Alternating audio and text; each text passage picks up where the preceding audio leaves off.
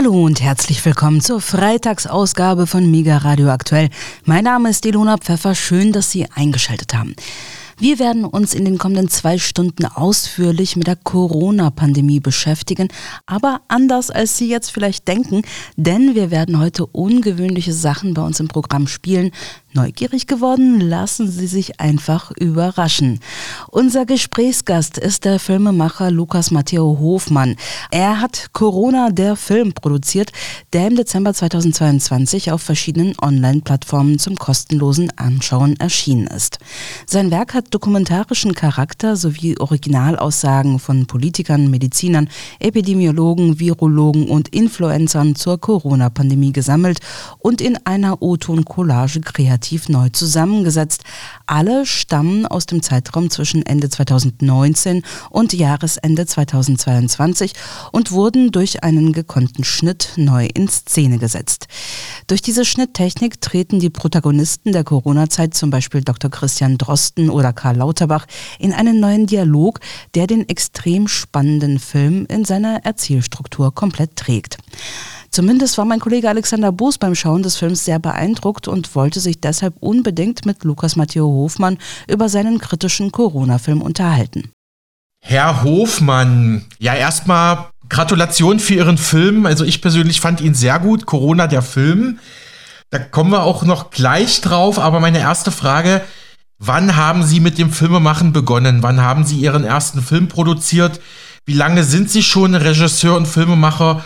Und vor allem, was reizt Sie an diesem künstlerischen Beruf?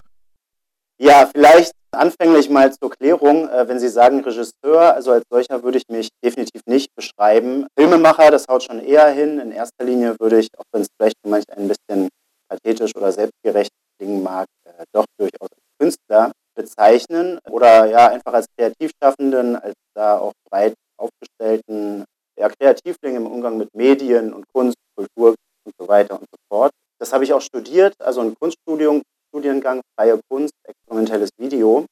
Äh, insofern ist Video und ganz speziell Schnitt durchaus ein ähm, ja, Spezialgebiet, eine Spezialdisziplin von mir. Bin aber darüber hinaus, wie gesagt, auch breiter aufgestellt. Also habe schon als Kind, als Teenager ja, Comics gezeichnet, die in der Schule verteilt, bin mit dem Diktiergerät rumgelaufen, als kleiner rasender Reporter ja, Texte geschrieben, Gedichte geschrieben, die später dann auch äh, teilweise oder zunehmend zu Musik wurden. Und habe das alles bis heute eigentlich auch eher als Berufung ja, gelebt, ausgelebt, als dass ich damit Geld verdient hätte. Ich habe schon durchaus einige Ausnahmen, wo ich auch insbesondere mit Videoschnitt Geld verdient habe, habe mir aber eigentlich die meiste Zeit meines Lebens ja, das, die Arbeitswelt so eingeteilt, dass ich mit einer 20-Stunden-Woche gelebt habe und so auch noch die Freiheit für die künstlerischen Projekte hatte. Und äh, ja, warum Kunst, warum Video? Also das wurde mir, wie gesagt, in gewisser Weise mit in die Wiege gelegt. In meiner Jugend war es noch nicht so üblich. Ich glaube, da gab es, also als ich mit Video angefangen habe, da gab es, glaube ich, noch nicht mal YouTube. So 2001, 2002 oder vielleicht gerade so in dem Dreh. Und ähm, das war irgendwie noch was Besonderes, also was Neues, dass man jetzt so irgendwie also auch erschwinglich, äh, bezahlbar, relativ leicht, ökonomisch, flexibel da selber seine Videos machen konnte als Jugendlicher und irgendwie auch als Künstler, als Clown, als Performer, der ich immer schon war, ähm, der sich auch gerne mal zum Narren macht, äh, hatte da quasi meine, ja, meine, meine Bühne in, in irgendwie einem neuen, aufregenden Medium, wo gleichzeitig auch meine, meine Gedanken und, und Ideen, die hinter der Kamera stattfinden, ja irgendwie dann, äh, die, die ich auch vor der Kamera zum Ausdruck bringen kann und das irgendwie auch noch in einem Massenmedium, mit dem man viele Leute erreicht. Und ähm, ja, so kam das irgendwie alles wie von selbst. Und ich habe, wie gesagt, letzten Endes dann auch äh, studiert. Ja, so, so kam das mit mir und der Kunst und den Videos äh, letzten Endes zu meinem Corona-Film. Interessanter Werdegang. Herr Hofmann, wie haben Sie persönlich die Corona-Pandemie und die Lockdowns jetzt in den letzten zwei, drei Jahren erlebt? Ja, große Frage. Sehr, sehr große Frage. Ich versuche mal irgendwie mein Bestes zu geben, da irgendwie das für mich Interessanteste rauszupicken. Oder, ähm, also das ist bei mir vielleicht insofern interessant, als dass ich, obwohl ich schon durchaus früh zu Corona-Maßnahmen Kritikern gehört habe, ich eigentlich ganz persönlich in meinem Leben, zumindest im ersten Jahr 2020, ähm, nicht wirklich existenziell betroffen war von den Maßnahmen. Also von Corona sozusagen ja sowieso nicht, als irgendwie junger, fitter, gesunder Mensch, der da äh, hingehend auch vor dem Virus eigentlich keine Angst hatte, sondern eher so eingestellt ist, ja gut, das ist jetzt eine neue Geschichte und das, da muss ich, muss aber auch mein Immunsystem durch, um dann Immun, also Immunität zu erreichen, mhm. damit klarzukommen. Also das ist irgendwie so auch mein Spirit, dass ähm, das so zum Leben dazugehört und sich Sachen halt so vermischen. Naja, ich war in dem Jahr sozusagen auch mit verschiedenen kreativen Projekten dadurch dann ganz gut beschäftigt und ähm, kommen wir vielleicht später noch zu, Stichwort Real Reality TV. Ich war in dem Jahr verlobt und hab, wir haben unsere Hochzeit geplant und dann auch sozusagen ausgetragen und stattfinden lassen. Und ähm, das hat mich sozusagen, ja, ich hatte auch meinen Job, der von Corona, von den Maßnahmen nicht betroffen war, war nicht, wie gesagt, nicht alleine, sondern in einer Beziehung. Und insofern war ich persönlich gar nicht so betroffen, war aber durchaus betroffen von dem, was da dann halt eben so in der Welt und in der Gesellschaft vor sich geht. Da ich äh, dann halt schon mitbekommen habe, wie früh, also schon gegen Sommer, also wie es natürlich auch viele mitbekommen haben, ja durchaus schon wissenschaftlich fundierte, kritische Ansätze, Aspekte, Perspektiven von ja, Leuten wie John Ioannidis und so weiter zum, zum Lockdown, das, mh, ne, also der schon durchaus nicht so viel bringt, durchaus aber Schlechtes, Krankmachendes mit sich bringt. All dieses und, und, und viele andere ähm, ja, kritische Punkte, offene Fragen, die ja großflächig sozusagen eigentlich nicht vorgekommen sind in der, in der gesellschaftlichen Debatte, in der, in der politischen Kommunikation und in den Medien nicht. Und ähm, ich weiß nicht, ob ich das jetzt alles nochmal aufbröseln muss, aber genau, äh, diese, diese, dieses Ungleichgewicht auch zwischen Positionen, also ich, ich will es vielleicht mal so sagen, das ist sowas, sowas Historisches, was dort passiert ist. Das wäre doch seltsam, wenn es dort nicht eine kleine Gruppe von Leuten gibt, um die, also ich tue mich sowieso schwer damit, die, die Maßnahmenkritiker, also unter dem Begriff noch am ehesten, aber diese, die auf einen Punkt zu bringen und Stichwort Querdenker oder sowas. Aber ich mache das jetzt mal so kurz zum, zum Veranschaulichen. Also wäre ja seltsam, wenn es nicht wenigstens eine kleine Gruppe gibt, die irgendwie da Probleme mit hat, die da kritisch ist, aus welchen Gründen auch immer. Und diese Gruppe, die es da gab, die wurde aber relativ früh schon, ja, also entweder nicht zugelassen ähm, oder sogar auch früh schon diffamiert, Covidioten und so weiter. Äh, das habe ich, also das ist sozusagen meine persönliche Geschichte, dass ich mich sozusagen auch in, in Facebook, in Social Media, in der Öffentlichkeit, wenn man so will, auch sehr angreifbar gemacht habe und mich quasi diesen ganzen Fäden, die dort auch stattgefunden haben, sozusagen ausgesetzt habe und irgendwie auch gestellt habe, weil es mir halt ein inneres Bedürfnis war, die vielen, die vielen, unendlich vielen kritischen Aspekte, die es über die ganze Zeit gab, ähm, sichtbar zu machen. Also ja, die, die auch vorkommen zu lassen, weil die mir halt irgendwie wenig vorgekommen sind und sogar auch noch ja so so so so schlecht gemacht wurde alles und da doch irgendwie eine sehr ideologische Nummer irgendwie abgelaufen ist. Das zeigt ja unter anderem auch mein, mein Film oder Aussagen, die im Film vorkommen von Frau Merkel, durchaus auch äh, nicht wissenschaftliche, sondern politische Entscheidungen im Hintergrund stehen. Ja, ich, ich verliere mich hier ein bisschen, weil das natürlich wirklich eine Riesenfrage ist, wie das jetzt für mich und Corona war. Ja, vielleicht eine Sache noch. Ich meinte eben, dass ich persönlich im ersten Jahr und in meinem Leben sozusagen gar nicht so doll betroffen war. Dann kam, sagen wir mal, das zweite Jahr 2021 was dann schon durchaus allmählich geprägt war von diesen eben benannten, ja, von diesem Phänomen im Internet sich kritisch zu äußern und dann ganz schön auf den Deckel zu bekommen, beziehungsweise auch, ich habe viele Freunde, Freundschaften bei Facebook verloren. Da mag jetzt manch einer sagen, ja, das ist ja irgendwie nur, nur Facebook, aber es war doch wirklich, also ich habe schon diese Spaltung und diese Trennung und irgendwie eine Diffamierung in gewisser Weise selber erlebt. Und das hat sich ja sozusagen zugespitzt bis hin zu 2G und zu der, zu der ja, Ausschließung von Ungeimpften, zu denen ich auch gehöre. Und habe sozusagen als äh, White Privileged Cis mm. Western Motherfucker äh, das erste Mal in meinem Leben tatsächlich Diskriminierung erfahren. Und ähm, also ich, gibt auch ein, ein Video, mein, mein Format Vlog, in dem ich mich auch schon dazu äußere. Da sage ich dann, und jetzt sage ich es dir auch nochmal, also das ist tatsächlich, habe ich ist das interessant deswegen, weil einem weißen privilegierten Mann wie mir mag das durchaus vorher schon bekannt gewesen sein, dass es Diskriminierung und Rassismus und Klassismus und weiß ich nicht, was alles gibt. Aber was uns dann doch natürlich verändert oder unseren Blick äh, erweitert und den Horizont sind die persönlich gemachten Erfahrungen. Ähm, das ist es ja letzten Endes, was uns irgendwie prägt tatsächlich. Und da kann vorher irgendeine Erkenntnis da gewesen sein, äh, irgendeine theoretische Überzeugung, theoretische, theoretisches Wissen, aber ne, irgendein Phänomen mal selber zu erleben, das sind so die Sachen, die dann wirklich ja, auch reinhauen. Und das ist mir dann auch an die Substanz gegangen. Und äh, lange Rede, kurzer Sinn, also nicht kurzer Sinn, aber hier mal kurz auf den, verbal auf den Punkt gebracht. 2022 war für mich dann tatsächlich das Jahr, wo irgendwie mein dicker Panzer dann auch mal geplatzt ist. Hm, okay. Mhm. Ähm, wo ich tatsächlich ganz schön irgendwie, ja, wie auch immer man es jetzt nennen will, ich sage jetzt einfach mal zusammengebrochen bin.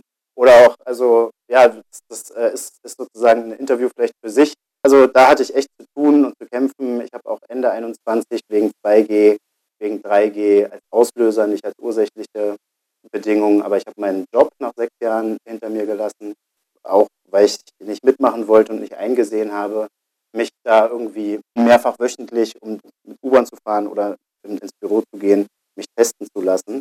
Wie gesagt, es war, es war nur der Auslöser. Es gibt noch andere Gründe, warum es nach sechs Jahren auch mal für mich Zeit gewesen ist, meinen Job hinter mir zu lassen. Ja, also und, und ähm, 2022, wie gesagt, war dann doch so schon psychisch und existenziell eines der herausforderndsten, wenn nicht das herausforderndste Jahr für mich. Ich kann noch dazu sagen, was meine Familie, meine Freunde, äh, meine Freundeskreise angeht, war ich insgesamt sehr gut aufgehoben in all der Zeit. Ja.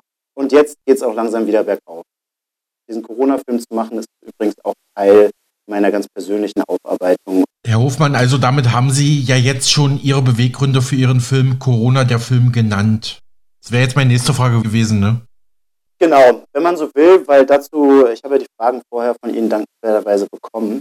Ja, dazu hätte ich vielleicht noch zu sagen, dass ich mich im Sommer 2022 in der Situation gesehen habe oder die, Welt so wahrgenommen habe, dass ähm, die Welt jetzt einfach weitergeht. Also Leute haben, sind, sind, sind draußen, es ist warm, sie haben Spaß, sind bei Festivals, machen dies, machen das. Ähm, und ich saß noch ein bisschen da mit meiner persönlichen Verarbeitung und mit meinen äh, kleinen Wunden, die ich mir irgendwie noch lecken musste oder beziehungsweise die, die noch geleckt werden wollen und sah mich konfrontiert mit, mit vielen einzelnen Begegnungen mit Menschen, also eigentlich konfrontiert mit, mit einem Zurückkommen oder Kehren in die Gesellschaft, wo es für mich durchaus noch Sachen zu klären äh, gab oder auch immer noch gibt. Und sah mich auch konfrontiert mit mutmaßlich oder vermeintlich sehr anstrengenden einzelnen Diskussionen, die, wie wir uns alle vorstellen können, ja irgendwie sehr, sehr, sehr anstrengend sind, auch oft nicht zu bringen und habe aber trotzdem dieses Bedürfnis in mir gehabt, dass es zu solchen Gesprächen doch eigentlich nochmal kommen müsste. Aber habe auch gleichzeitig die ja, gewissermaßen Unmöglichkeit dieser Gespräche gesehen und dahingehend hat dann quasi schon der Film mir geholfen. Ja, weil ich hier sozusagen auch die, also genau, das ist, hier lasse ich die Protagonisten selber, die Politiker, die Medienleute, die Wissenschaftler, sozusagen dieses abendfüllende Gespräch führen und mittels Schnitt zwinge ich sie sozusagen zu dieser Diskussion und setze sie wie mhm. so digitale Schachfiguren selber zueinander. Und ähm, ja, weil sonst, ähm, man, man, stelle sich vor, sonst sitze ich da mit irgendwelchen Leuten und sage, ja, aber der hat doch dann und dann gesagt, das und das und die Zahlen waren doch so und so. In so einem Gespräch ist dann immer so, ja, dann zeig doch mal, ähm, zeig doch jetzt mal die Statistik, zeig doch mal die Quelle und, und das meine ich, wenn ich sage, das ist eine sehr eigentlich anstrengende Diskussion, wenn da zwei Menschen, die die Dinge verschieden sehen und vielleicht zur Aufarbeitung einfach einander näher kommen wollen im Verständnis, wo der andere herkommt oder vielleicht sogar in gewissen Fällen zu einigen Punkten, die am Objektiven, an der Wahrheit sogar näher dran liegen, durch auf beiden Seiten durchaus, beiden Seiten, das ist wieder so, möchte ich eigentlich gar nicht sagen, weil es für mich so einfach und undifferenziert gar nicht ist. Was ich aber damit sagen will, ist, dass der Film sozusagen für mich so ein Stellvertreter, ähm, so ein Stellvertreter ist für, für so ein aufarbeitendes Gespräch, alles nochmal Revue passieren zu lassen. Was ich durchaus wichtig finde, auch wenn es natürlich, wie gesagt, müßig ist und man auch nicht mit jedem einzelnen Mensch aus seinem Umfeld diese einzelnen Gespräche führen kann. Ja? Insofern sind ja sowas wie Medien wahrscheinlich auch, äh, kann man ja dankbar sein, dass irgendwie auch über solche Wege halt Umwege schaffen werden, wie eine Gesellschaft über Dinge denkt und Sachen klärt oder sowas. Vielleicht ist da mein Film halt auch. Im Prinzip besteht Ihr Film ja aus gekonnt zusammengesetzten O-Ton, Collagen von Pressekonferenzen, Interviews mit Politikern, Virologen, Epidemiologen, Medizinexperten, Influencern. Sie hatten ja gerade eben gesagt, durch diesen Schnitt, durch diesen Schnitt werden die Protagonisten gezwungen, ins Gespräch zu gehen. Ne? Also dieser, dieser Schnitt macht, dieser Schnitt von einem O-Ton zum nächsten erzählt eigentlich den Film immer weiter. Ja. Ja. Meine nächste Frage, Herr Hofmann.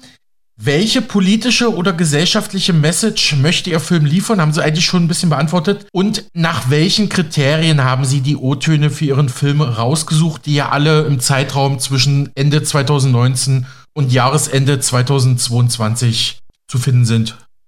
Ja, also was die Message angeht, die ist, ähm, die wird wahrscheinlich, wenn man sich den Film anschaut, relativ schnell klar, dass schon ja irgendwo der Autor, sage ich mal, der Regisseur in Anführungszeichen hinter dem Film, nämlich ich, schon einen kritischen Blick auf all das hat und die äh, kritischen Sachen aufzeigen möchte. Trotz dieser ja, formalen Eigenart, dass hier natürlich auch, also es ist natürlich auch ein Dokumentat, also dokumentatorisches, dokumentatives Moment und Element, dass hier einfach nur diese äh, nackten, rohen ja, Artefakte oder ähm, ja, geschichtlichen Belege oder Puzzleteile einfach so aneinander geführt werden.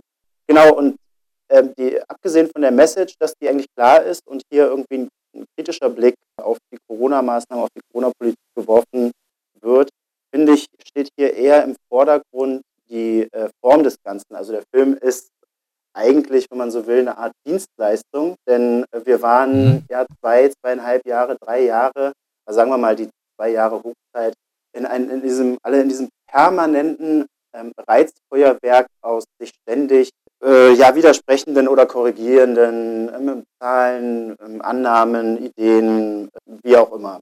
Und, und das, das, das war, glaube ich, selten so viel. Also man sagt natürlich gerne und richtigerweise über, über unsere Zeit, in der wir leben, seit 20, 30 Jahren, Internet, äh, Informationszeitalter, dass wir sicherlich noch nie so vielen Reizen ausgesetzt waren und mit dem Smartphone und so weiter. Ähm, und das ist doch sicherlich ein Thema für sich, aber das, das hat sich in Corona ja nochmal durch dieses Thema und durch dieses, also das hat sich ja nochmal exponentiell, wie man so schön sagt, total verstärkt. Und das war natürlich ein Wahnsinn und ein Chaos, in dem wir irgendwann den Wald vor lauter Bäumen nicht mehr gesehen haben. Und dahingehend sehe ich meinen Film auch natürlich, ja, wie schon gesagt, als Dienstleistung, eigentlich als Service, weil hier, man könnte jetzt sagen, oh, äh, eine Stunde 23 geht der, aber eigentlich in nur einer Stunde 23 ist nochmal sehr viel Wesentliches komprimiert, viele der, viele der Widersprüche. Genau, das, das ist es eigentlich. Und ähm, wie das auch mit, mit Kunst manchmal so ist, also ich würde würd diesen Film auch nicht unbedingt jetzt als mein künstlerisches, also Werk betrachten oder als, als Kunst direkt, aber in, in der Art und Weise des Prozesses, wie der Film entstanden ist und was er auch mir persönlich getan hat, ist vielleicht irgendwie doch der, der künstlerische Aspekt. Denn jenseits davon, welche Message der Film vermittelt oder vermitteln soll oder vermitteln möchte, ähm, hat er einfach mir ganz persönlich, tatsächlich zur ganz persönlichen Aufarbeitung sehr, sehr gut getan und ja, auch, auch hinsichtlich meiner äh, Arbeitslosigkeit seit Februar letzten Jahres war das mal wieder eine sehr schöne, sinnvolle Tätigkeit. Mhm. Das ist mir auch beim Schauen des Filmes aufgefallen, diese, Sie haben da gut diese Widersprüchlichkeit herausgearbeitet.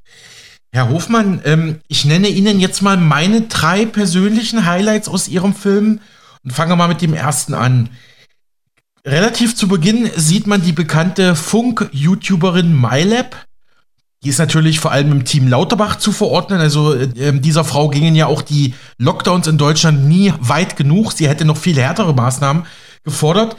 Sie sagte im Frühjahr 2020 in einem Kommentar für die Tagesschau, kurz bevor der erste große Lockdown in Deutschland beschlossen wurde, eine solche komplette Abriegelung eines Landes sei undenkbar.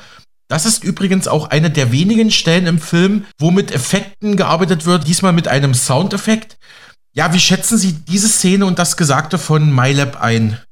Ja, viel interessanter bei diesem, bei diesem ähm, Tagesschau-Kommentar von ihr finde ich eigentlich, dass sie hier schon, also sehr früh im, ich weiß nicht, März oder April 2020, früher 2020, ja, sie, ja, ja, wie auch immer, so in der Richtung, schon die, die Impfung als, als einzigen Weg, also als alternativlosen einzigen Ausweg kommuniziert hat, so fast wie nebenbei, selbstverständlich. Und das kommt ja auch in der, in der Merkel-Rede vom, ich glaube, 18. März kommt das ja auch schon vor. Das müssen wir jetzt alles machen und durchhalten und verzichten, bis eine Impfung kommt. Das kommt so von Merkel, das kommt von MIT. Das finde ich sogar noch ein bisschen bemerkenswerter als diese äh, Aussage von ihr. Ja, von diesem ein Jahr Maßnahmen redet oder Lockdown. Genau, wo ja schon wenige Tage später der Lauterbach, das wird ja auch im Film gezeigt, schon genau davon redet. Insofern kann man sagen, zu dem Zeitpunkt waren auch MIT und Lauterbach nicht im selben Team. ja, übrigens ist die Frau MIT oder MyLab, wie sie sich auf YouTube nennt, ja auch mit einem Vertreter der Pharmaindustrie verheiratet. Ja, ja ganz richtig. Ich wollte es, äh, gut, dass Sie es sagen, ja. Mhm. Genau, Als also. Chemikerin, ja, ein Schelm, der Böses. Genau, dabei denkt. Und ja. gibt vielleicht auch einen kleinen Interessenskonflikt. Also. Ähm, ja, okay. ja, diese, dieser zum einen und dann natürlich irgendwie auch noch Funk. Ähm, also die, die öffentlich-rechtlichen, diese, dieses Jugendangebot der öffentlich-rechtlichen Funk, ne? Ja. Ja, und auch, auch so in, dies, in dieser coolen, lockeren Sprache sich quasi eigentlich so ein bisschen dann so, so dadurch über diesen Effekt so, ja, auch vielleicht der Jugend oder dem Publikum so anzubiedern oder ich weiß nicht, also mir kommt es so vor. Es gibt irgendeinen Beitrag von ihr, da redet sie auch über Effekthascherei bei Wissenschaftskommunikation. Und letzten Endes ist ihr ganzes Format ein Sinnbild dafür. Also macht sie, sie, sie so viel Effekthascherei in dieser ganzen Form. Naja, und das dann sozusagen noch im, im, im Namen der Wissenschaft, der, der einen Wissenschaft natürlich. ähm, meine zweite persönliche Highlightstelle in ihrem Film Corona der Film ist ja, was die Einführung der damals neuartigen Impfstoffe gegen Covid betraf, sagte Dr. Christian Trosten am 18. März 2020 in einem Podcast, dann müsste man das Arzneimittelgesetz außer Kraft setzen oder bestimmte Regularien im Arzneimittelgesetz einfach nicht beachten. Also im Prinzip die Ankündigung, wenn wir die Impfstoffe ähm, freigeben, setzen wir uns über geltendes Recht, geltendes Medizinrecht hinweg. Oder wie empfanden Sie diese Szene, Herr Hofmann? Ja, die fand und finde ich auch ein Hammer. Das ist auch eins von den, also da bin ich nur drauf gestoßen, weil ich in einem ganz anderen Video, da hatte der, also so, ein sogenannter Professor Dr. Christoph Kubandner, hatte überhaupt von der Connection erzählt, dass der Christian Drosten noch Anfang März ja gesagt hat, das kommt ja in meinem Film dann auch vor, dass man über die Gefährlichkeit jetzt nicht sagen könnte und dass er das bedenklich findet und seltsam, dass jetzt hier schon ganz viele Leute Panik machen und dafür gäbe es eigentlich keine Zahlen. Und äh, nur zwei Wochen später malt er selbst Horrorszenarien in diesem Podcast, ja. fest und flauschig, wo er halt eben dann auch das von Ihnen benannte. Das ist ja, das ist ja schon eigentlich ein Skandal, was er da gesagt hat. Und der, der eigentliche Skandal ist natürlich, dass das der dann tatsächlich auch passiert ist, irgendwie auf den einen oder anderen Weg. Also gibt es ja auch die Stelle in meinem Film, auch, auch ein Highlight für mich, wo der Kekulé ja, Ende letzten Jahres dann quasi auch in seinem Podcast mal irgendwie erzählt mit diesen vorübergehenden bedingten Zulassungen von den Corona-Stoffen. Und da sagt er quasi nichts anderes als das, was der Drosten da schon nur rein hypothetisch natürlich. Und ähm, obwohl ich mich in Sachen fundierter Maßnahmenkritik schon als ziemlich gebildet empfunden habe und im Rahmen der Recherche zu diesem Film aber dennoch selber auf den einen oder anderen Hammer, wie zum Beispiel auf diesen gestoßen bin, weil das hatte ich damals auch nicht mitbekommen, dass, dass der Drosten so eine, so eine krasse Aussage eigentlich äh, getroffen hat. Und auch so, ja, dann müsste man halt, also auch so nebenbei, so selbstverständlich, ja, muss man halt die, die üblichen Regularien außer Kraft setzen und dann wird, äh, wird schon die Impfstoffanwendung einfach selbst der noch offene Feldversuch oder wie auch immer. Ja, also heftig. Ja, ich persönlich habe damals diese Aussage auch nicht mitbekommen und darum nochmal Dankeschön, dass Sie diese Aussage von Dr. Drosten dann in Ihrem Film für die Nachwelt festgehalten haben, kann man ja sagen. Ja. Meine dritte Highlightstelle in Ihrem Film ist die Aussage vom damaligen Bundesgesundheitsminister Jens Spahn. Der sagte am 22.04.2020 im Bundestag, dass wir einander viel werden verzeihen müssen. Diese, diese berühmte Aussage, wo er schon ähm, im Vorfeld gesagt hat, ja, wir werden jetzt viel Mist bauen. Das könnte uns ja mal schön verzeihen. Ich übertreibe es jetzt mal ein bisschen, flapsig. Ja, ja. ja gut, also ich würde mal vorausschicken, grundsätzlich gehört natürlich zur Politik und auch zu einem, zum Leben selbst, zu einem Menschenleben oder ja, zu einem Tierleben wahrscheinlich, gehören Fehler dazu. Das ist ja, also niemand ist irgendwie unfehlbar und auch Politiker nicht. Man, man sieht sich aber, man sah sich aber gerade, abgesehen von dieser Ausnahmeaussage von Jens Spahn, sah man sich auch von Jens Spahn und, und anderen Protagonisten eigentlich konfrontiert mit Menschen, mit Leuten, die äh, sehr wohl genau wissen, was jetzt hier gerade zu tun ist und was das Richtige ist äh, und wie gefährlich das Virus ist äh, und wie ungefährlich diese und jene Maßnahmen sind oder wie alternativlos sie sind. Also da standen die Leute dann schon sehr, ja, sehr stark da und ähm, das ist dann ja auf jeden Fall auch irgendwie ein großer, großer Kritikpunkt, dass da ähm, ein bisschen die Demut gefehlt hat, die, die in dieser Aussage von Jens Spahn ja eigentlich drinsteckt.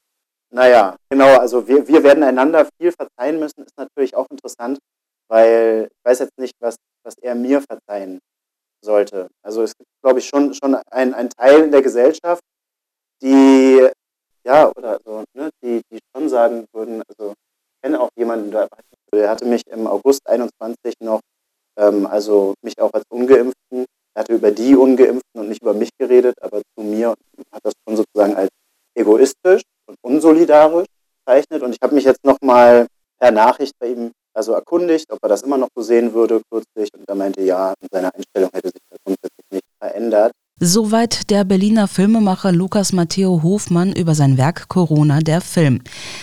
Und hier machen wir jetzt einen Schnitt, um Ihnen diesen Film nun in der Hörbuchform zu präsentieren. Ja, Sie haben richtig gehört, wir hören jetzt gemeinsam einen Film. Und zwar Corona, der Film von Herrn Hofmann. Hören Sie also nun, wie die Protagonisten der Covid-19-Ära durch den Schnitt von Filmemacher Hofmann, wie er soeben im Interview erklärt hat, zu einem mit sich selbst in den Dialog treten und zum anderen so auch die Widersprüche der Corona-Pandemie offenbaren, mal freiwillig und mal unfreiwillig. Ähm, jetzt kann es ja nicht sein, dass es darum geht, äh, dass sich Politiker mit, einer, mit einem kritischen Thema beliebt machen, sondern es geht hier um Gesundheitsfragen. Was ist falsch daran, die Wahrheit zu sagen? Die Wahrheit, also, äh, also die Wahrheit führt in sehr vielen Fällen zum politischen Tod. Ich bitte Sie. Ich bitte Sie. Ich bitte Sie. Ich bitte Sie. Ich bitte Sie. Achtung, wer noch nicht geimpft ist, sollte sich dieses Video auf keinen Fall anschauen. Meinst du, es funktioniert? Jetzt im Ernst, das ist ein Video vor allem an alle Geimpften, an alle, die Kontakte reduziert haben, die verzichtet haben, die vieles auf sich genommen haben, die müde sind, die wütend sind und sie sich jetzt fragen, was hat das alles gebracht? Herr Drosten beschäftigt sich jetzt mit der Frage, wie gefährlich das Virus ist. Bitte schön. Ja, es ist fast unmöglich im Moment zu sagen, wie gefährlich das Virus ist. Ähm, Gefährlichkeit ist keine Zahl. Und das ist eigentlich der Grund, warum wir hier ähm, Erklärungen liefern müssen, die wir zum Teil selber nicht haben oder selber gerade erst dabei sind zu verstehen. Ich, ich schaue auch in soziale Medien ähm, und da sieht man viel Drama oder viel Bestrebung auch zu dramatisieren.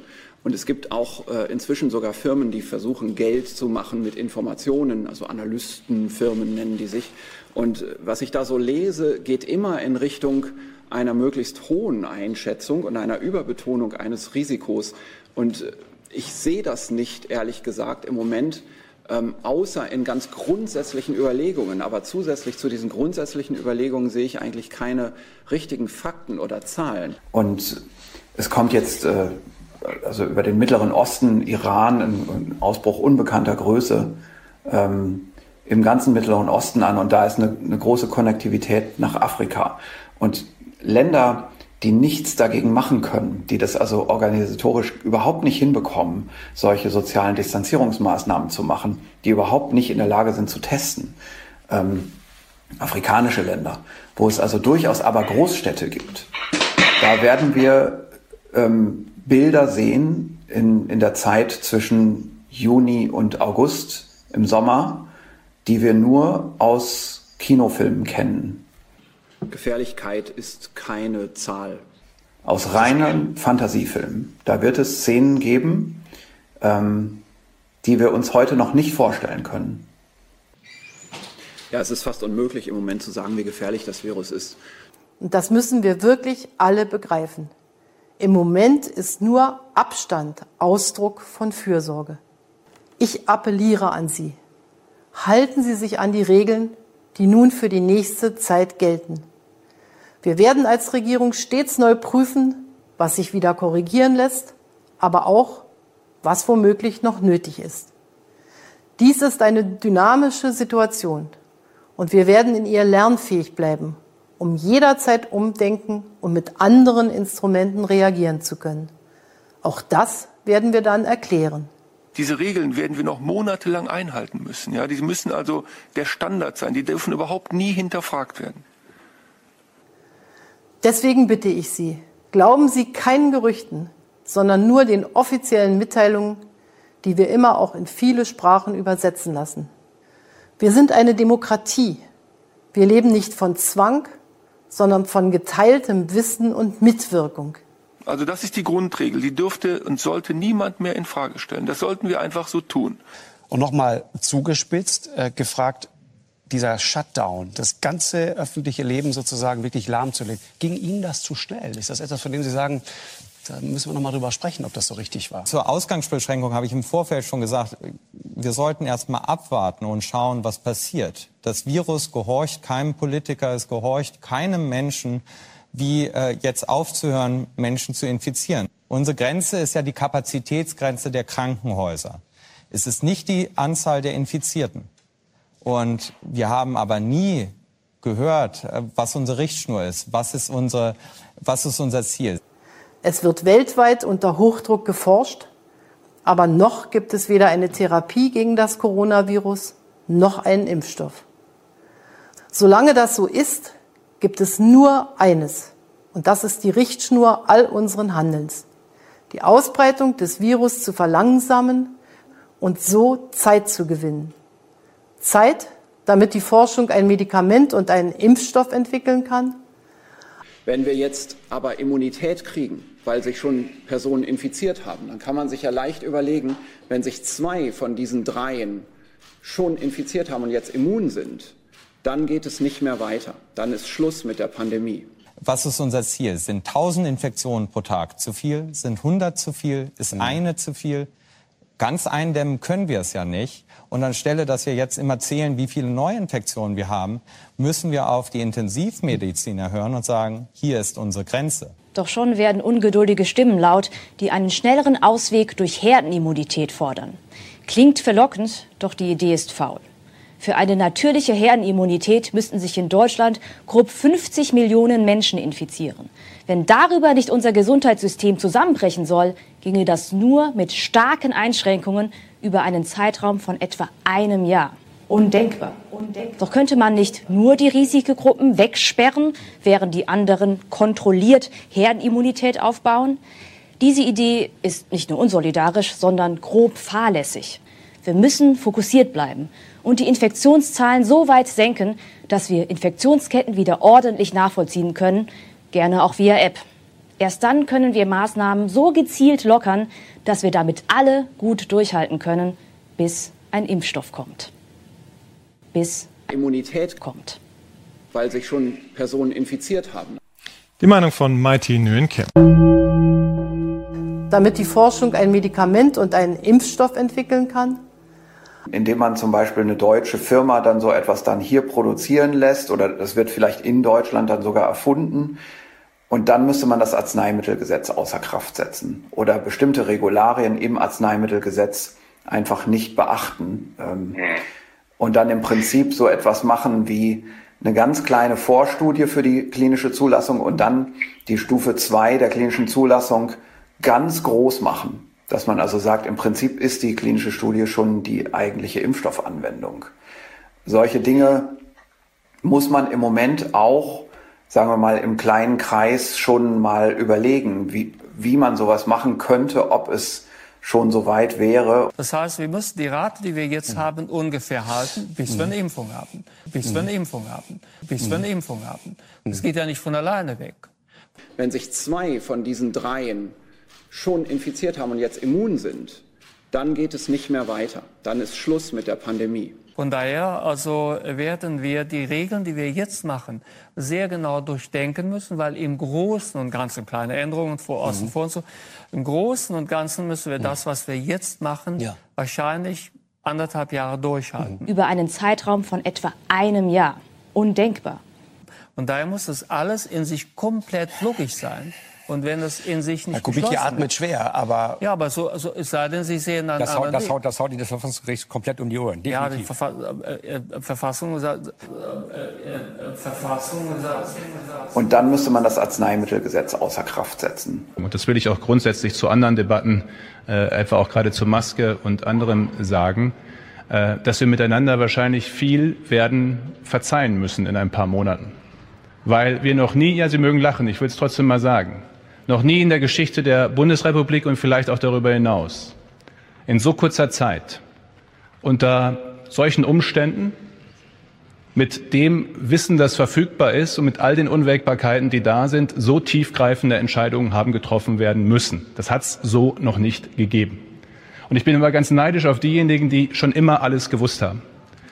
Es kann sogar sein, dass wir keine Immunität entwickeln übrigens. Denn dann wären diejenigen, die jünger sind, die alle die Krankheit gehabt haben, die könnten dann nochmal erkranken, hätten es dann aber schon einmal gehabt, dann wären die möglicherweise schon vorgeschädigt. Selbst das können wir nicht ausschließen. Es könnte jetzt zum Beispiel so sein, dass die Jüngeren, die jetzt die erste Krankheitswelle überstehen, dass die in zwei Jahren keine Immunität haben, es dann nochmal bekommen, aber auf der Grundlage einer Vorschädigung dann umso schwerer erkranken. Selbst das können wir nicht ausschließen.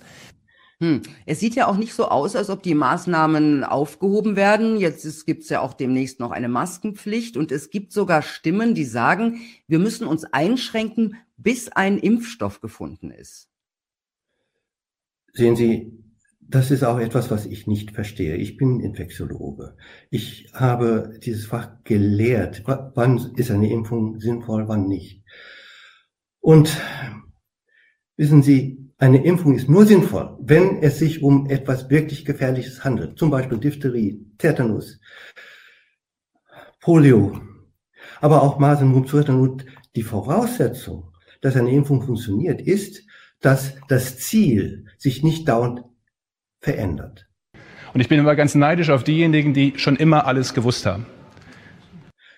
Es sind also praktisch immer entweder Gifte von Bakterien, Diphtherie, Tetanus und auch Keuchhusten. Diese die Gifte verändern sich nicht. Oder Viren, die sich wenig verändern, weil sie nur bei Menschen vorkommen. Das ist zum Beispiel Masern, Röteln, Mumps, Polio. Aber in dem Moment, in dem Sie versuchen, etwas zu tun bei einem Erreger, der sich verändert, da werden Sie scheitern. Dies ist eine dynamische Situation und wir werden in ihr lernfähig bleiben, um jederzeit umdenken und mit anderen Instrumenten reagieren zu können. Und jede Impfung birgt immer die Gefahr von Nebenwirkungen. Deswegen muss der Nutzen den möglichen Schaden auf jeden Fall um Größenordnungen überwiegen. Ich bin kein Impfgegner. Ich plädiere für die sinnvollen Impfungen. Und, aber ich plädiere auch gegen, gegen die sinnlosen Impfungen. Und Covid-19 ist definitiv in diese Liste aufzuführen. Denn Wissenschaftler sind ja gar nicht automatisch Stimmen der Vernunft. Pack die. Und wenn sie es nicht sind, dann ist das ein verdammt großes Problem. Deswegen bitte ich Sie, glauben Sie keinen Gerüchten, sondern nur den offiziellen Mitteilungen Sie haben vor ein paar Tagen gesagt, dass alle der von Ihnen Obduzierten an Covid-19 Gestorbenen Vorerkrankungen hatten und ohnehin nicht mehr lange zu leben gehabt hätten. Die Reaktionen darauf waren recht heftig. Spielen Sie die Gefahr durch Corona herunter? Also ich finde das nicht. Äh, Ich bin ja äh, Wissenschaftler und ich stelle die Fakten dar. Natürlich ziehe ich auch einige Schlussfolgerungen. Die Fakten sind so, dass wir bei uns hier in Hamburg bisher über 100 Corona-Tote sorgfältig untersucht haben. Die sind alle zwischen 50 und äh, 99 Jahren. Das Durchschnittsalter ist bei 80 Jahren. Und äh, bisher haben alle mindestens eine, aber in der Regel mehrere relevante Vorkrankheiten. Das ist ein Fakt. Aber Sie hätten ja trotzdem noch länger leben können, oder können Sie das sicher ausschließen? Äh, Ich bin nicht allwissend und weiß nicht, wie lange Menschen auch mit schweren Krankheiten leben. Das ist völlig richtig. Äh, ich kann aber sagen, dass viele von denen, die wir untersucht haben, tatsächlich in einem so moribunden Zustand waren, dass die Lebenserwartung eingeschränkt war. Aber noch zu einem anderen Punkt, wenn Sie eben sagen, die Gefahr durch Corona, oder es klingt eben daraus, weil er doch durchaus übertrieben. Warum sollte das denn Ihrer Meinung nach so sein? Also wer hätte denn ein Interesse an einer solchen Übertreibung? Also ich bin Mediziner, ja, Rechtsmediziner. Ähm, ich habe ein Problem damit, äh, wenn äh, schon ganz am Beginn ein Präsident erklärt, wir seien im Krieg und äh, eine Bundeskanzlerin die Situation mit dem Zweiten Weltkrieg vergleicht, dass dann Ängste entstehen und dass man ein Killer-Virus imaginär ausmalt. Die wir nur aus Kinofilmen kennen. Was uns alle bedroht, aus reinen Fantasiefilmen. Also ich plädiere ja für eine äh, realistische Herangehensweise. Das ist eine äh, Viruserkrankung, die wir bisher nicht kennen und äh, die äh, auf einmal als Pandemie auf uns jetzt zukommt. Aber auf der anderen Seite haben wir ein gut funktionierendes Gesundheitssystem. Ich kenne kein Bild aus unserer Region, äh, bei dem mh, hm, tatsächlich jetzt äh, äh, Leichen en masse abtransportiert wurden. Ich plädiere im Gegensatz dafür, dass wir eben ja im Grunde der Regierung folgen, Abstand halten, alles das ist okay, aber übertriebene Angst, Panik geradezu, dass jeder denkt, wenn eine Krankheit wenn die Krankheit ihn erreicht, dass er dann sterben muss, das ist völlig, völlig überzogen. Selbst das können wir nicht ausschließen. Und ähm, wir können mit dieser Virusinfektion fertig werden. Selbst das können wir nicht ausschließen. Das Problem ist nicht anders gelagert als bei anderen Viruserkrankungen, abgesehen davon, dass sie sich pandemisch ausbreitet, jetzt als neue Erkrankung. Es ist ein Virus, was uns alle äh, auch oder jeder von uns wahrscheinlich schon mal mit einem endemischen Coronavirus konfrontiert mhm. gewesen ist. Also da muss ich ehrlich sagen, sehe ich anders. Also zunächst einmal, dieses Coronavirus hat mit den Coronaviren, die wir jetzt endemisch haben, sehr wenig zu tun. Das, das stimmt nicht, aber es ist damit verwandt, aber von, virologisch, also ich, ich sage mal, ich spreche es als Epidemiologe als und als Arzt. Na gut, Herr Lauterbach, ähm, die, die Bemerkung von ihm kennt man ja.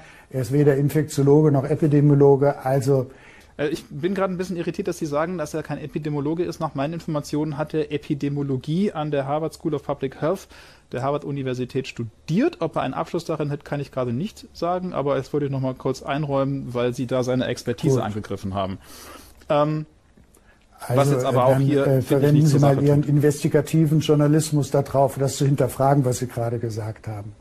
Gut, das besprechen wir ein andermal. Ich bringe ein Beispiel. Ich bin am, ich glaube am Freitag letzte Woche bin ich also in Hannover gewesen in einer also äh, Klinik in der, äh, also in einer also Klinik bin ich gewesen, besuche viele also Kliniken, gehe dann auch immer auf die Intensivstation, weil wenn ich eine Klinik besuche, schaue ich mir auch immer die Patienten an, weil ich da also gut also mich auskenne und das sehen möchte.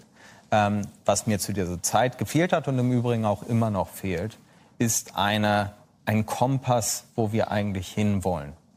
Wir was wollen, ist der Plan? Was ist der Plan? Wollen wir das Virus austreiben, was wahrscheinlich nicht gehen wird? Wir sind keine Insel und ähm, wir werden, äh, es wird wahrscheinlich heimisch werden. Und darum ist die Frage, wo wollen wir mit dem Virus hin? Dass wir damit alle gut durchhalten können, bis ein Impfstoff kommt.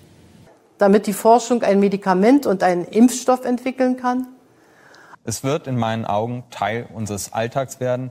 Es wird integriert werden in unseren Alltag und wir müssen beschreiben, wie das sein soll. Aber wenn wir sagen... Wir müssen die Rate, die wir jetzt mhm. haben, ungefähr halten, bis wir eine mhm. Impfung haben. Bis wir eine mhm. Impfung haben. Aber wir kennen ja auch die anderen Coronaviren, die ähm, bei uns endemisch sind. Im Übrigen sind die relativ schlecht studiert bisher, weil man sich gar nicht so für da interessiert hat. Mhm. Und es gibt auch keine Impfstoffe gegen diese vier Coronaviren, die bei uns heimisch sind. Bis ein Impfstoff kommt wie ist die Risikoanalyse? Und die wäre, wenn man es gut gemacht hätte, sehr eindeutig irgendwann negativ ausgefallen, sodass man sagt, wir müssen das wieder Aber aufmachen. Aber wir haben doch gar nicht und, die Daten, um eine Risikoanalyse zu machen. Doch, da waren schon Nein? genügend Daten da. Wir hatten, wir hatten die, äh, die Letalität von der äh, Diamond Princess. Wir hatten die äh, Überlegungen von Ioannidis, der mit der beste Epidemiologe, Epidemiologe der Welt ist. Es war einfach zu keiner Zeit wirklich dieses Bedrohungspotenzial. Aber dazu, Herr Frank, dazu da, möchte, da möchte ich jetzt kurz eingreifen, weil wir sind ja sehr viel in der Vergangenheit. Und das, das Bedrohungspotenzial wird von vielen, auch ernsthaften Wissenschaftlern und Wissenschaftlerinnen, wie zum Beispiel von Frau Friesenecker, noch immer gesehen. Zum Beispiel hat sie gerade gesagt, das fand ich interessant, es wird jetzt dann wieder gefährlicher, wenn die Maskenpflicht aufgehoben wird. Ist das so? Das ist doch verrückt. Die Demonstration im Regierungsviertel richtete sich gegen die Corona-Einschränkungen. Viele der Demonstranten hatten dabei allerdings weder den geforderten Mindestabstand eingehalten, noch einen Mund-Nasenschutz getragen. Deshalb hat die Polizei die Versammlung per Durchsage für beendet erklärt. Ich denke, wir diskutieren um ein Mini-Problem viel zu lang herum. Ähm, die Ansteckung findet in Innenräumen statt. Ich sage zu 99,9 Prozent, vielleicht zu 99,8, vielleicht zu 99 Prozent. Aber warum kümmern wir uns um diese 0,1 oder 1 Prozent? Wir müssen doch alles tun, alles tun, die Leute ins Freie zu, zu befördern. Ja, warum, warum äh, äh, binden wir den Leuten Masken im Freien und beim Joggen um? Warum vertreiben wir sie von Plätzen, weil sie da ein Eis schlecken wollen? Und wir treiben sie in Innenräume, wo definitiv 99 Prozent der Ansteckungen stattfinden. Das ist doch absurd. Das ist doch verrückt. Deshalb hat die Polizei die Versammlung per Durchsage für beendet erklärt. Einige Demonstranten wurden vorübergehend festgenommen wegen Nichttragens von Mund-Nasenschutz. Ja. Aber innen ist es gefährlich. Nee, das ist ja auch klar. Also das äh, kommunizieren wir ja auch all die Zeit. Und ich glaube, das hat mittlerweile jeder verstanden, dass es äh, drinnen besonders gefährlich ist. Aber ich halte einfach mal dagegen, also wenn man das Gesamtgeschehen betrachtet, also wir müssen die Kontaktzahl reduzieren. Einfach die Kontaktzahl aber in Innenräumen. reduzieren. Ja, aber ich glaube, dass man die Kontaktzahl insgesamt reduzieren muss. Glaube ich nicht. Und, äh, und noch vor Beginn der Bundestagsdebatte drohte die Polizei, die Demo aufzulösen. Zu viele hielten sich nicht an Abstände und an die Maskenpflicht. Das ist alles nicht mehr wissenschaftlich haltbar. Und alles, was wir, das sagen wir ja schon immer, zum Beispiel draußen kann man alles freigeben, denn Sie wissen, unsere Arbeitsgruppe hat immer gesagt, wissenschaftlich gut belegt, draußen gibt es praktisch keine Ansteckung. Klare Haltung von Dr. Thomas Vosshaar, Chefarzt der Lungenklinik im Mörser Bethanien. Vielen Dank fürs Gespräch. Sehr gerne. 18.000 Menschen sollen bis jetzt in Berlin zusammengekommen sein. Diese Zahlen sind nichts wert. Wie setzt sich denn das Teilnehmerfeld dieser Demonstrationen eigentlich zusammen? Das Gros der Teilnehmer hier sind Anhänger, das kann man wohl so sagen, von der Demonstrationsinitiative äh, Querdenken, die sich zusammensetzt aus äh, Corona-Skeptikern, Corona-Leugnern, Menschen, die insgesamt zutiefst unzufrieden sind mit der Regierungspolitik in der Corona-Krise. Es gibt auch einen gehörigen Teil von Rechtsextremisten, vor allen Dingen von Reichsbürgern. Neonazis aus dem Ruhrgebiet sind hier, Hooligans aus, aus verschiedenen ostdeutschen Bundesländern, die auch immer wieder versuchen, die Polizei zu provozieren. Das Gros der Teilnehmer setzt sich allerdings zusammen aus relativ friedlichen Leuten. All diesen Spinnern und Corona-Kritikern sei gesagt, es wird keine Normalität mehr geben wie vorher.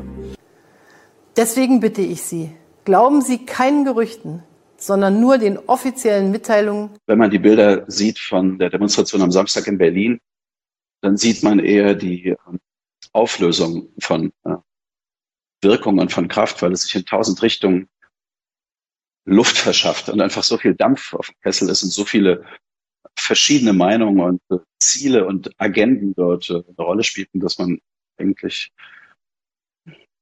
keine richtige Wirkung und Zielrichtung spüren kann. Weil die Polarisierung ist so krass geworden und so schnell mit dieser kleine Pistole aus der Tasche gezogen dass jeder, der eine kritische Frage äußert oder seine Zweifel äußern möchte, öffentlich, auch ganz schnell in so eine Ecke geschubst werden kann. Heute ist hier in Frankfurt, äh, wollen äh, die Querdenker äh, 69 hier einen Aufmarsch machen. Das ist eine Klientel, was vor allem aus rechten und verschwörungsideologischen äh, Kontexten kommt. Die glauben, Corona wäre eine Lüge. Ähm, sind wir denn in der Zeit der neuen Staatsgläubigkeit gelandet? Nein. Also ich freue mich darüber zu sehen, dass 85 Prozent der Bevölkerung gute Staatsbürger sind. Da kann man über das eine oder andere Detail streiten, da kann man auch persönlich eine Meinung zur Maske haben oder nicht zur Maske haben, aber das ist ja nicht die Frage. Als Staatsbürger bin ich ja nicht angehalten, in der Öffentlichkeit meine eigenen Corona-Positionen öffentlich sichtbar zu machen. Na, wie schon erwähnt, ich war ja Mitglied der Evaluierungskommission von Sachverständigen nach Paragraph 5 Absatz 9 des Infektionsschutzgesetzes. Und das war eine, interessante Erfahrung.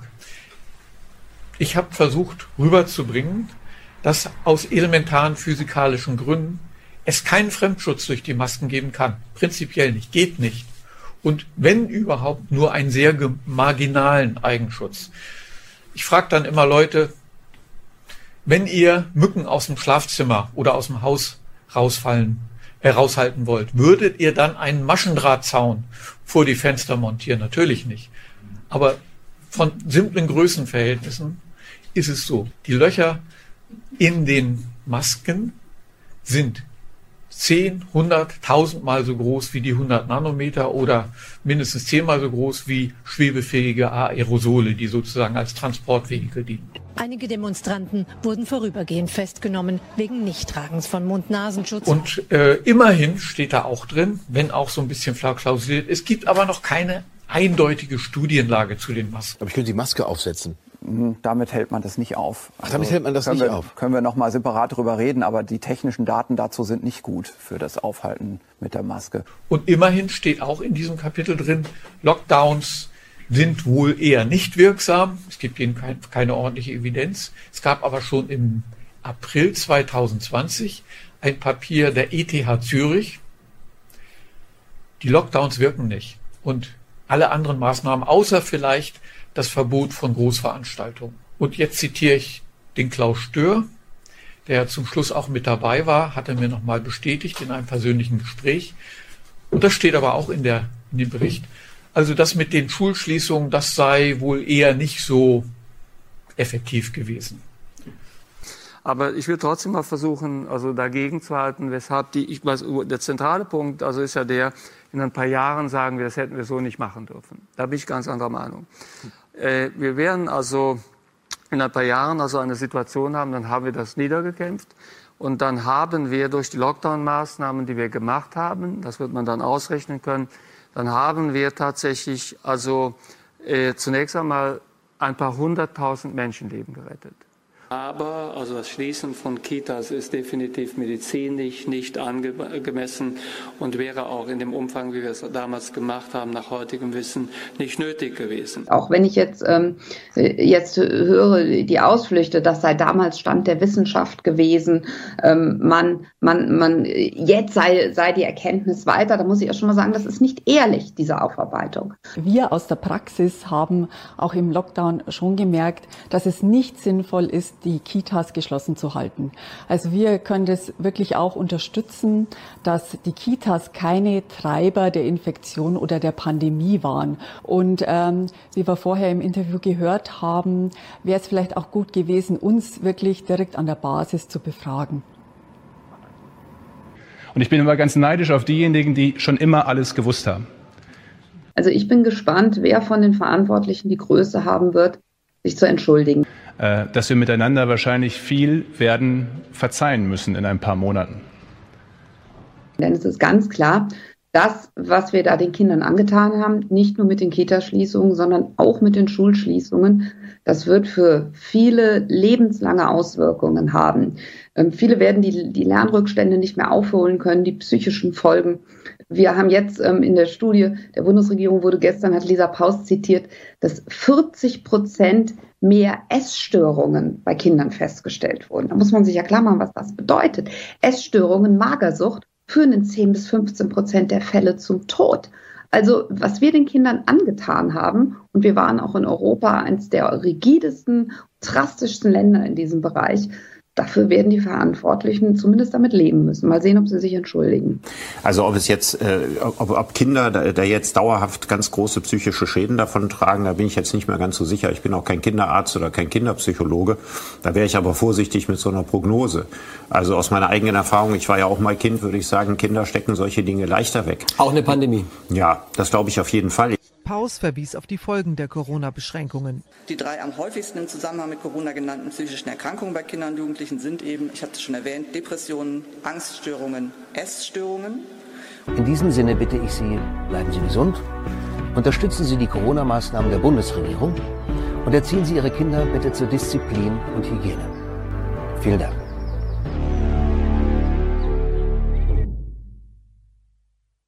Ich freue mich darüber zu sehen, dass 85 Prozent der Bevölkerung gute Staatsbürger sind. Da kann man über das eine oder andere Detail streiten, da kann man auch persönlich eine Meinung zur Maske haben oder nicht zur Maske haben, aber das ist ja nicht die Frage.